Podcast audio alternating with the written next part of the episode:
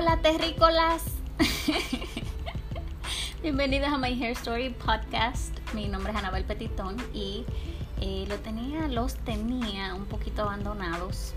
Eh, hoy casi no grabo porque eh, se me presentaron miles de inconvenientes con los teléfonos, pero yo nada más decía, Dios mío, universo, si se puede, se puede, y si no, no se puede. pero aquí estamos nada, hoy quise traerles el tema del marketing y el neuromarketing. Eh, a consecuencia de un post que hice en mis redes, si no me siguen, síganme, síganme. No es obligatorio, pero síganme. eh, arroba Anabel Petitón en mis redes sociales, en Instagram y también YouTube. Es un, apellido súper único, me van a encontrar donde quiera, como el arroz blanco. Pero le quise traer este tema a consecuencia de un post que hice esta semana sobre eh, un producto que encontré en la tienda de eh, Dollar, Dollar Tree. No sé, a lo mejor las chicas que me escuchan de otros países no saben de esa tienda pero es una tienda que todo cuesta un dólar. Bueno, ya no, ya es un dólar y 25 centavos. Hay que aclarar esa parte, tú Y yo fui allá con, con, mi niña y fuimos a comprar algo para un regalo que ella quería hacer. Y yo me puse de curiosa, como siempre, como que, ay, déjame ver qué esta gente tiene. Y ahí encontré un serum, un, serum, un, un, un serum y me puse a cucutear los ingredientes y dije, déjame ver. Cuando veo esa fórmula, señores, yo casi me caigo para atrás.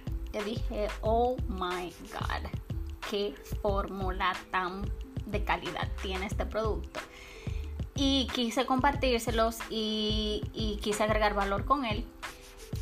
Y una de las preguntas que yo tenía en el post era, si vas a un Dollar Tree, a un Dollar Tree, tú en realidad eh, comprarías un producto de esa, de, esa tienda o tú te imaginarías que esa tienda tú tiene un producto de tanta calidad. Y muchas de las chicas me decían, nunca en la vida. O sea, yo no es verdad que voy a salir de mi casa y que déjame a Dollar a comprarme un serum.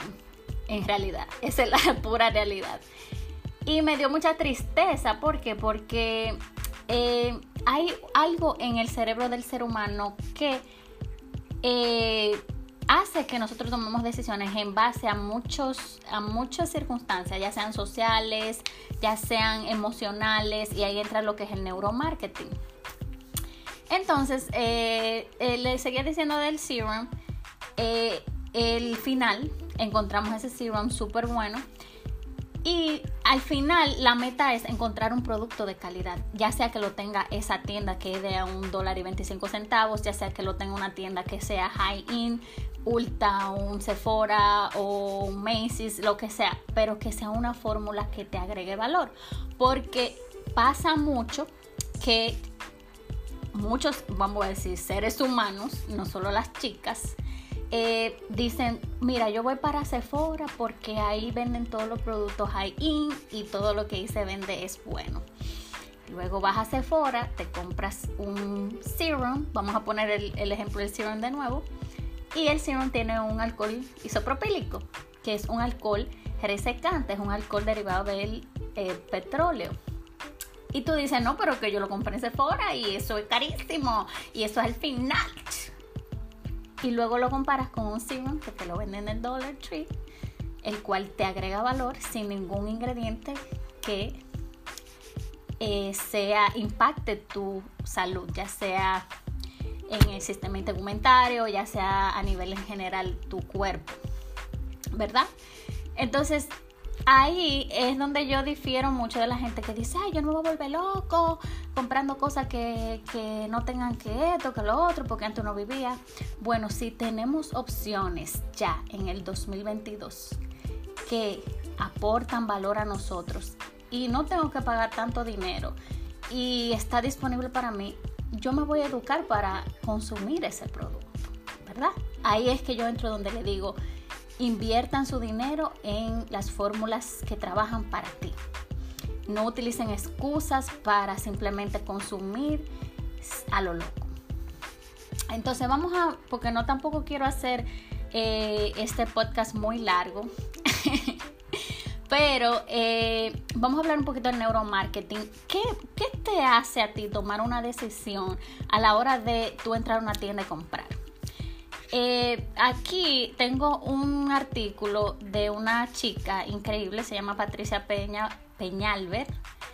Y ella hizo un artículo este año y habla del neuromarketing de una manera muy chula, me encanta. Y ella dice, le voy a leer un poquito para que entiendan todo lo que es el concepto.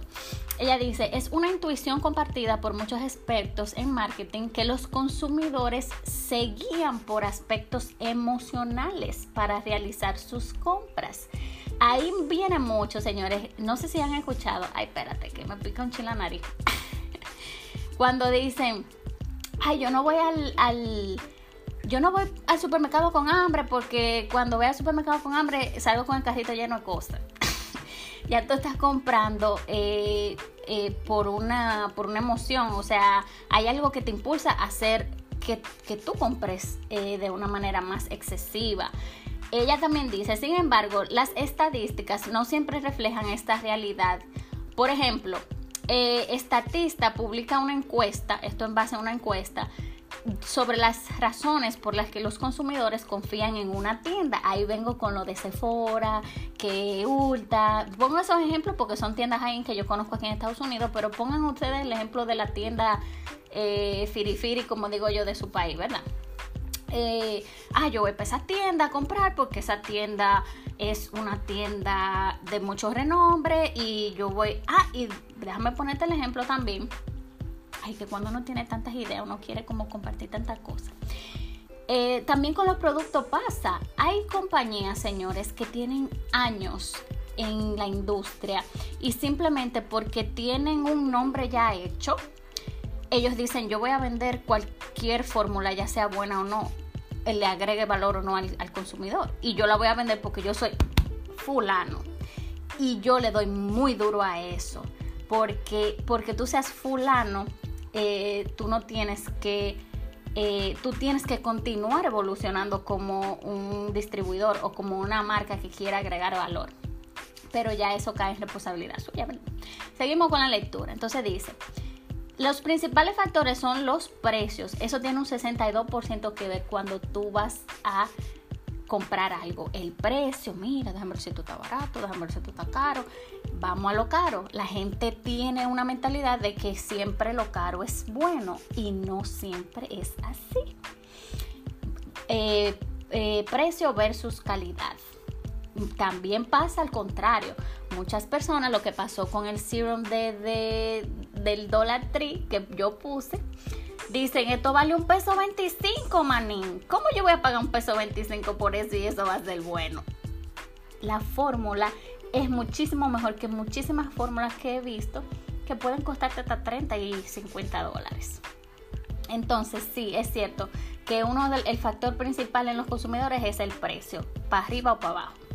Dice también que sea una tienda ética y responsable, tiene que ver un 32% para tú tomar una decisión de consumir. Ahí vamos con lo que dije anteriormente. O que cuente con buenas recomendaciones en foros y blogs, que eso tiene un 25% que ver con las decisiones y cómo y si tú en realidad vas a consumir el producto. Eso pasa mucho en Amazon. Ahora, yo no les aconsejo o les aconsejo cuando hacen sus compras eh, basados en foros o reviews, como mm, usualmente le decimos, que lean los reviews. Porque me pasa mucho en Amazon de que yo veo un review y le dan una estrellita a un producto porque, ah, mira, eh, me llegó tarde. O, ah, mira, el producto era de una onza y me llegó de 0.5 onza. O sea, trata de leer el por qué ese consumidor dio ese review antes de tú eh, tomar una decisión en base a los foros. Esa, eso, esa es mi opinión. También eh, dice aquí, no, no lo voy a buscar.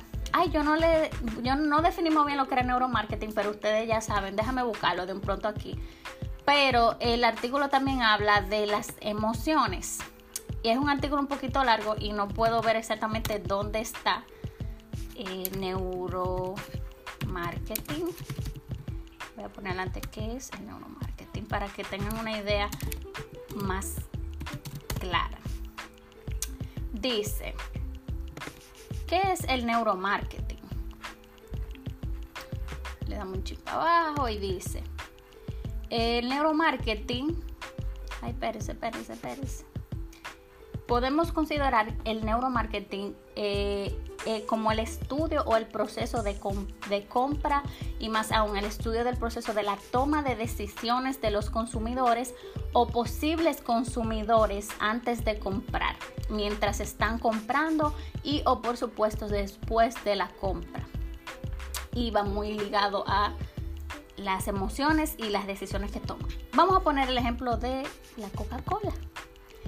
Fíjense que ustedes ven una Coca-Cola e inmediatamente usted piensa en familia, usted piensa en felicidad. Y eso es lo que ha hecho Coca-Cola con el neuromarketing.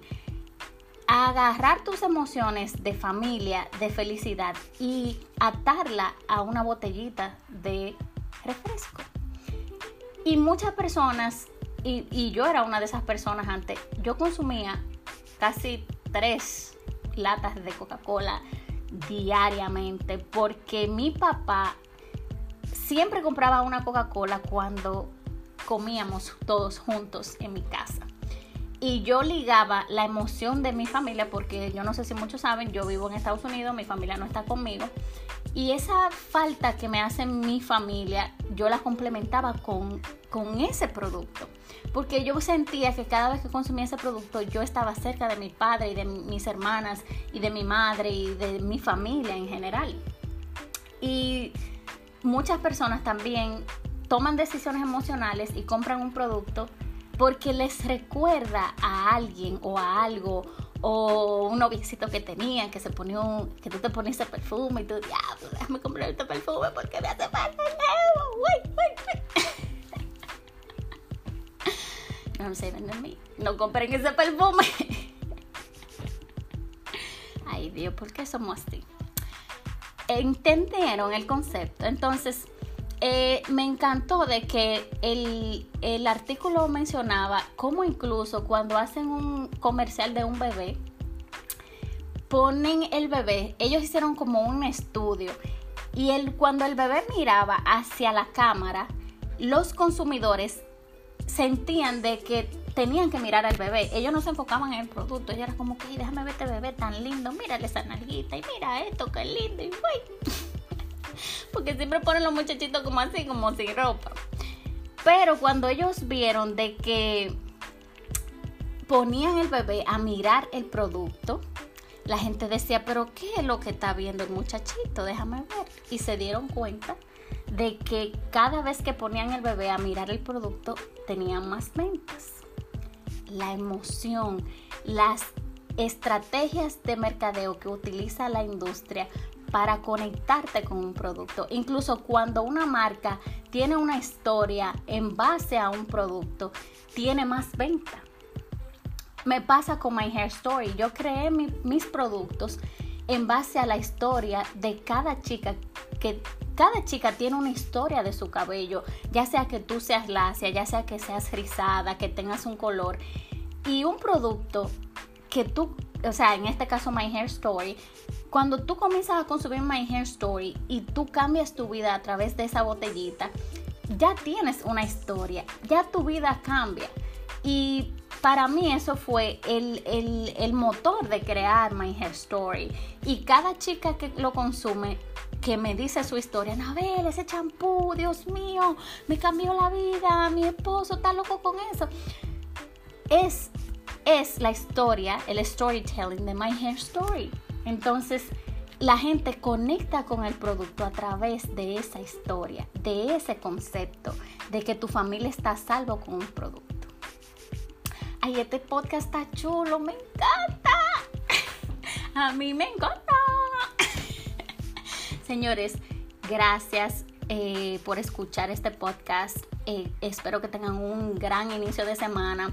Eh, espero que compartan este podcast, este video también, eh, porque lo voy a poner también en mi canal de YouTube. Síganme en Instagram, Anabel Petito, my YouTube, también aquí My Hair Story Podcast.